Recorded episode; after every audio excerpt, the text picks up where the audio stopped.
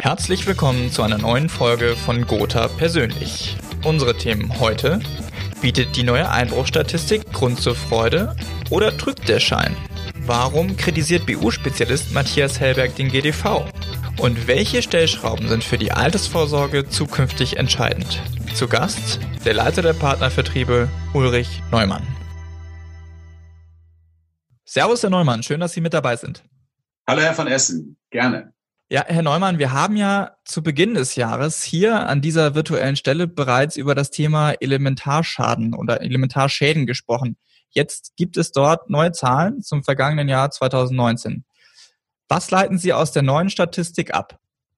Ja, ich leite daraus ab, dass wir einen hohen Beratungsansatz nach wie vor haben und dass das in den Bundesländern höchst unterschiedlich aufgestellt ist, was denn die Versicherungsdichte anbetrifft. Also interessant ist ja zu sehen, dass wir im letzten Jahr ungefähr 2,1 Milliarden Euro an Schäden ausgezahlt haben. Das ist sicherlich ein Volumen, das sehr beachtlich ist und zeigt, welche Leistungsstärke die Versicherungsgesellschaften haben. Und natürlich war Bayern besonders betroffen mit 675 Millionen, aber auch Nordrhein-Westfalen und Hessen waren richtig ramponiert. Da haben wir ja immer diese Schneise, die da von Aachen runter in die Eifel geht, die da immer von betroffen ist. Und wir haben halt insgesamt bundesweit nur eine Versicherungsdichte von 45 Prozent. Also ich will sagen, Sturm und Hagel haben sie ja alle mit drin, aber Elementarschäden, da kann man noch einiges tun. Wir wissen natürlich, wir haben Regionen, da tun wir uns auch insgesamt sehr schwer, Versicherungsschutz zur Verfügung zu stellen. Aber wenn es uns zum Beispiel gelingt, in Baden-Württemberg 94 Prozent Versicherungsdichte zu erreichen, dann fragt sich, warum es in Schleswig-Holstein oder Hamburg oder Bremen nur 29 Prozent sind. Also ich sage mal, ich glaube, dass wir insgesamt noch einen großen Beratungsbedarf haben und auch noch richtig viel Kunden finden können, richtig viele Kunden finden können, die mit uns über Versicherungsschutz im Inventarbereich reden wollen. Dann ein Thema aus einer anderen Sparte, das jetzt jüngst auch in den sozialen Medien aufgetaucht ist. Da geht es um ja, Vorwürfe, könnte man eigentlich sagen, die der BU-Spezialist Matthias Hellberg in seinem Blog dem GDV macht. Da geht es um das Thema absolute Zahlen zu BU-Leistungsfällen. Und Matthias Hellberg sagt ja nun, ähm, der GDV würde auf seine Anfrage hin kommunizieren, dass sie solche Zahlen überhaupt nicht mehr veröffentlichen möchten. Was sagen Sie zu den Vorwürfen, die Herr Hellberg in seinem Blogartikel erhebt? Ja, ich habe das auch gelesen und muss sagen, eigentlich hat er recht. Ja, also ich finde schon, dass der Kunde und auch unsere Kunden insgesamt einen Anspruch haben, informiert zu werden, wie denn überhaupt die Leistungsfähigkeit der Versicherungsgesellschaften aussieht, wie viele Fälle vorliegen, wie viele Anträge angenommen werden oder Zuschläge erfahren haben, welche Fälle auch abgelehnt wurden, um darüber zu informieren, warum sie abgelehnt worden sind.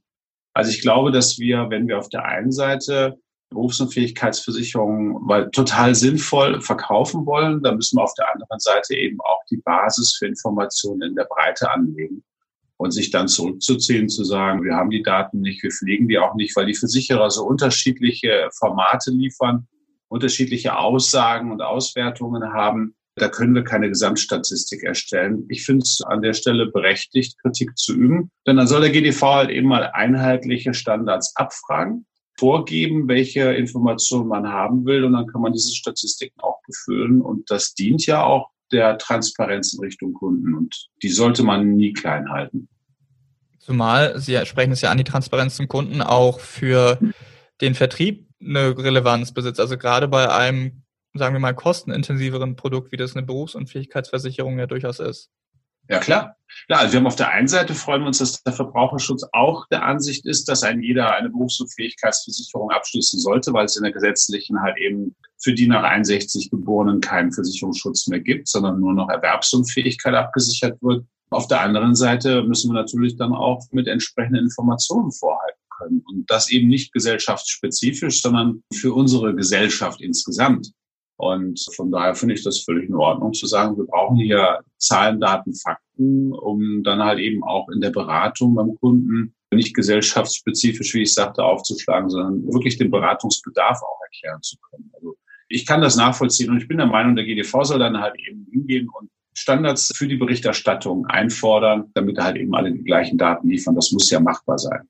Zahlen, Daten, Fakten gibt's auch zu einem anderen Thema. Und zwar ist ja jetzt auch jüngst wieder die polizeiliche Kriminalstatistik für 2019 erschienen. Und dort geht's natürlich auch um das Thema Einbrüche. Die Schadenzahl insgesamt hat abgenommen. Ist das aus Ihrer Sicht ein Grund zur Freude? Naja, ich sag mal so, da haben wir natürlich schon eine ganze Reihe weniger betroffener Haushalte, denn Einbrüche sind immer eine sehr einschneidende Erfahrung für jeden, der es schon mal erlebt hat. Man fühlt sich ja in seinem eigenen Reich, in seinem eigenen Heim dann auch nicht mehr so ganz sicher, wenn man weiß, dass da halt jemand schon mal eingestiegen ist und hat halt eben den persönlichen Sachen gewühlt. Also von daher freuen wir uns natürlich immer, wenn es zurückgeht, weil ja auch die Schadenbelastung bei den Versicherungsgesellschaften zurückgeht. Also wir reden davon, dass wir im letzten Jahr knapp 100.000 Fälle hatten und wir haben jetzt 10.000 weniger. Das ist natürlich schon sehr erfreulich. Das wird jetzt in den Corona-Zeiten wahrscheinlich noch mal weniger sein, weil wir ja viele Leute im Homeoffice haben und damit halt eben die Attraktivität in den Privathaushalten einzusteigen für die Einbrecher deutlich sinken wird. Andererseits müssen wir aber auch feststellen, dass die, die Schäden teurer geworden sind. Also die Einbrecher klauen halt eben nicht nur Geld und Wertsachen, sondern halt eben auch teure Technik. Und da haben viele Haushalte deutlich aufgerüstet in den letzten Jahren. Ob das die Bildschirme oder die Fernseher oder ob die sonstigen technischen Accessoires sind, die man sich so gönnt. Anlagen äh, von Sonos oder Bose oder Teufel oder ähnliches mehr. Also die Schaden Belastung pro Fall ist gestiegen, so dass sich das quasi schon wieder egalisiert. Insofern sage ich auf der einen Seite lachendes Auge, auf der anderen Seite halt tränendes Auge, also weniger Schäden, höhere Einzelbelastung, gleicht sich aus. Interessant ist vielleicht auch noch zu sehen, NRW führt das mit knapp 30.000 Schäden an, also nicht nur die Dichte, die wir hier haben, sondern halt eben auch die Dichte der Einbrüche ist halt in NRW besonders hoch. Das ist schon sehr augenfällig wenn man Berlin mit 8.000 oder Niedersachsen mit 9.000 ist äh, NRW mit knapp 30.000 schon ganz weit vorne. Aber das nur so bei so wem. Ich sage nur mal, wie gesagt, wir freuen uns natürlich, dass es weniger Fälle sind. Auf der anderen Seite, wie gesagt, stellen wir fest, es wird immer teurer. Gehen wir mal zum Thema private Altersvorsorge. Es gibt ja momentan keine großen Veranstaltungen und die ganzen Diskussionen, die es in dem Rahmen gibt, also Podiumsdiskussionen und sonstige Auseinandersetzungen, fallen natürlich auch weg. Aber es gibt glücklicherweise ja virtuelle Durchführungswege. So hat jetzt auch das Deutsche Institut für Altersvorsorge einige interessante Fragen im Rahmen einer Diskussionsrunde aufgeworfen. Da geht es, mhm. also es geht um das Thema vor allen Dingen der betrieblichen Altersvorsorge, Okay. Und zwar ging es da unter anderem die, um die Frage der Übertragbarkeit, aber auch um das Thema einer säulenübergreifenden Renteninformation. Sind das so Aspekte auch aus Ihrer Sicht, die die Branche und die Politik gemeinsam angehen müssen? Ja, grundsätzlich ist es natürlich immer wünschenswert, dass die Menschen sich mit ihrer eigenen Altersversorgung frühzeitig auseinandersetzen, um halt eben auch Zeit zu haben, sich Kapital aufzubauen, um dann später sorgenfrei leben zu können. Und es ist halt immer beängstigend zu sehen, dass in den Statistiken junge Menschen, selbst junge Menschen immer noch sehr stark auf die gesetzliche Rentenversicherung vertrauen. Wissentlich, dass das Rentenniveau immer weiter gesunken ist und jetzt halt eben unterhalb von 50 Prozent stattfindet. Und wenn ich ja noch mehr Geld verdiene, die Lücke noch größer wird. Insofern äh, kann man der betrieblichen Altersversorgung nur Tür und Tor öffnen. In der Diskussion ist es allerdings auch so, dass man immer von Vereinfachungen spricht. Und da muss man natürlich auch sagen, ja, das hätten wir wahrscheinlich alle gerne. Nur wenn der Gesetzgeber so komplizierte Vorgaben macht, wenn der Gesetzgeber so komplizierte Rahmenbedingungen schafft und Anforderungen an Beratungsprozess, Dokumentation, an die Inhalte der Versicherungen, die dann da beraten werden, dann kann es nicht einfach sein. Also da ist immer auf der einen Seite der Wunsch da, es möglichst so plausibel und äh, einfach zu gestalten, dass es ein jeder versteht. Und auf der anderen Seite sind die Vorgaben halt eben doch recht komplex. Jetzt kann man natürlich sagen, okay, machen wir so ein Opting-out oder so ein obligatorisches Modell, dann habe ich nur das Problem, dass ich der individuellen Versorgungsleistung am Ende des Tages auch wieder nicht nachkomme. Insofern braucht es dann eher wahrscheinlich eine Durchmengung, eine Mischung. Ich finde auch dieses Thema Rentenwerk, wo verschiedene Versicherungsgesellschaften sich zusammengetan haben in einer Police für die Tarifvertragsparteien als Angebot total spannend. solche Wege zu gehen, finde ich gut. Ich finde es auch wichtig, dass bei den gebrochenen Mieten, die wir heute haben, es bleibt ja nicht jeder von Auszubildenden bis zum Rentendasein in einer Firma, dass man das einfacher gestaltet, dass die Menschen ihre Altersversorgung mitnehmen können Guthaben mitnehmen können und nicht immer wieder neue Policen abschließen müssen. Das kann ich total unterstützen. Was ich schwierig finde, ist diese säulenübergreifende Renteninformation. Also Ich will mal selber so sagen. Ich habe das ja auch mehrfach bei mir an meinen Leitsordnern. Da sind ja auch Formpolicen dabei, da sind Indexpolicen dabei. Die hat man dann irgendwann mal abgeschlossen mit ganz tollen Möglichkeiten, Aktien oder Fonds zu wechseln. Man nutzt es aber nicht. Also einmal beraten, einmal abgeschlossen, dann in den Ordner, dann in den Schrank.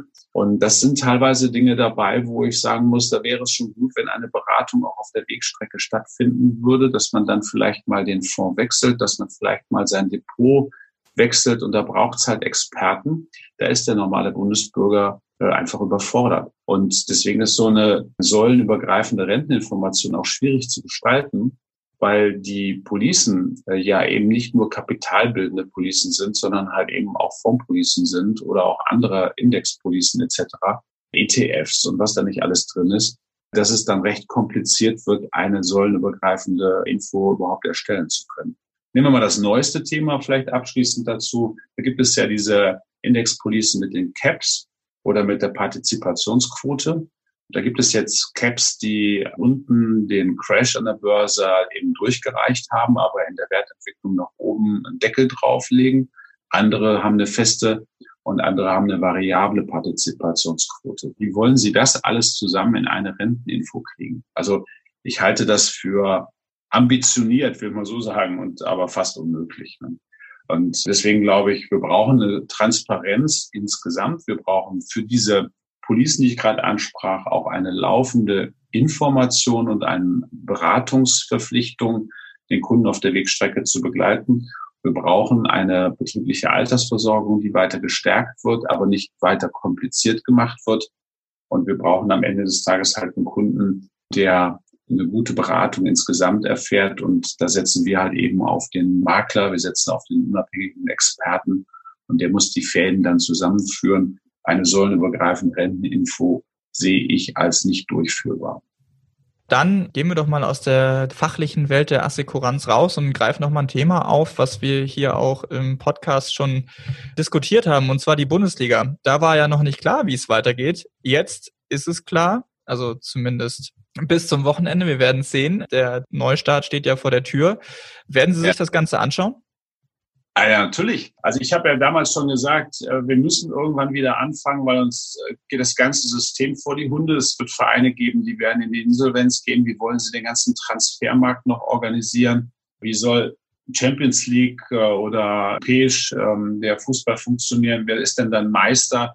Oder wer steigt ab? All diese Dinge müssen irgendwo auf dem Felde, also auf dem Spielfelde ausgetragen werden. Ich finde es schrecklich, wenn das halt eben vom Schreibtisch aus passiert wie es ja auch passiert ist. Insofern sage ich mir, dass das geringste Übel an dem Ganzen ist halt eben, dass jetzt Geisterspiele stattfinden. Ich finde das zwar auch nicht schön, ich kann es mir anders viel besser vorstellen. Ich bin nun mal Dauerkartenbesitzer auf Schalke. Insofern, wenn man da die Emotionen mal erlebt hat, ist es natürlich ganz schrecklich, sich vorzustellen, dass in einem Stadion 50 Leute zugelassen sind und der Rest halt eben wie bei einem Kreisligaspiel abläuft. Aber dass es wieder losgeht, halte ich für wirtschaftlich notwendig. Und äh, wir wollen ja nun mal auch alle geklärt wissen, wer jetzt Meister wird. Und insofern freue ich mich auf den Samstag. Am 16. spielt dann nämlich Schalke direkt gegen die aus äh, Lüdenscheid Süd, also die Dortmunder, ich sage das mal. ähm, und insofern wird das mal ganz spannend zu sein, das erste Derby quasi ohne Zuschauer. Ähm, ich finde es nicht schön, um das nochmal zu unterstreichen, aber ich finde es schön, dass es wieder losgeht. Ja, ich glaube, da geht es mir ähnlich. Am Sonntag startet der HSV. Die zweite Bundesliga ist ja dann auch wieder unterwegs, auch wenn es da noch, glaube ich, ein paar mehr Fragezeichen gibt. Ich sage nur ja, Stichwort Dynamo Dresden. Dresden. Hannover, ne, hat man ja gesehen. Also das ist ja, das ist natürlich schon alles sehr wackelig im Konstrukt. Ne? Wenn dann halt eben jetzt noch ein zweiter oder dritter Verein dazu käme, dann, dann ist natürlich das Ganze schon wieder sehr fragwürdig, wie es weitergeht. Aber naja gut, wir werden sehen, die werden sich darüber Gedanken gemacht haben und dafür Lösungen anbieten. Das ist einfach die wirtschaftliche Notwendigkeit, die sie drängt und das ist der Überlebenswille der Vereine und insofern sind wir mal gespannt, wie die nächsten Wochen und Monate dann gestaltet werden. Ja, das sind wir definitiv. Damit sind wir auch schon für heute am Ende angelangt. Ich danke Ihnen wieder vielmals für Ihre Zeit und die Einblicke. Sehr, sehr gerne. Und natürlich auch allen Zuhörerinnen und Zuhörern von Gotha persönlich vielen lieben Dank fürs Dabeisein und gerne wieder bis zum nächsten Mal. Macht's gut. Bleiben Sie gesund. Alles Gute.